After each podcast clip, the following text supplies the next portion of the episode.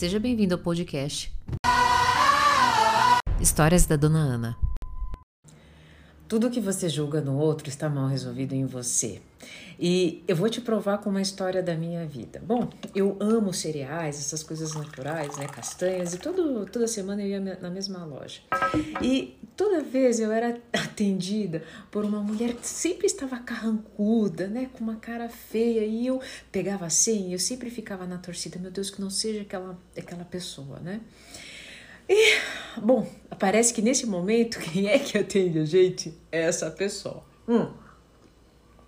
Eu é, passei a não olhar nem mais para a cara dela, né? Porque, essa, pelo amor, me deixa mal, me deixa com energia ruim, né? Acaba com o meu dia. Bom, eis que um dia na minha casa, né, eu tive uma, uma, uma discussão muito feia e eu fui, né, sair para comprar o cereal, tá, as castanhas, e eu tava desarmada, eu estava cansada, eu estava exausta.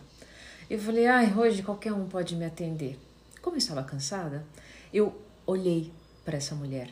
E ela tinha é, é, pintado o cabelo, não sei o que ela tinha feito, e ela só que, na, mesmo com aquela mudança, eu vi um olhar triste. E quando eu vi um olhar triste, eu, eu, eu, eu senti instintivamente de falar: Nossa, como seu cabelo ficou lindo! Como, como te iluminou! Ela abriu um sorriso daqui até aqui e ela falou: Você acha? Ninguém tinha percebido. Você viu? Mas como é que.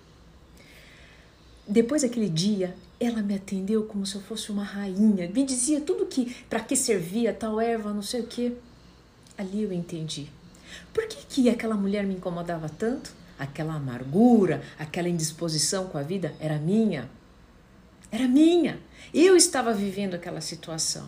E quando eu me desarmei, quando eu a encontrei sem julgamento nenhuma, sem capa nenhuma, de mim mesma. Porque na, na discussão anterior, minha casa, eu falei assim: eu perdi as minhas forças. Eu a vi e vi também em mim. Tudo que eu percebi que dentro de mim estava mal resolvido, eu estava amarga porque eu também queria ser notada, eu também queria ser vista, eu também queria ser amada. Se você tem uma pessoa no seu trabalho, né, principalmente, que te cutuca, uma pessoa que vive te pentelhando, não, não serei passivo diante dessa situação. É muito mais fácil responder na dor.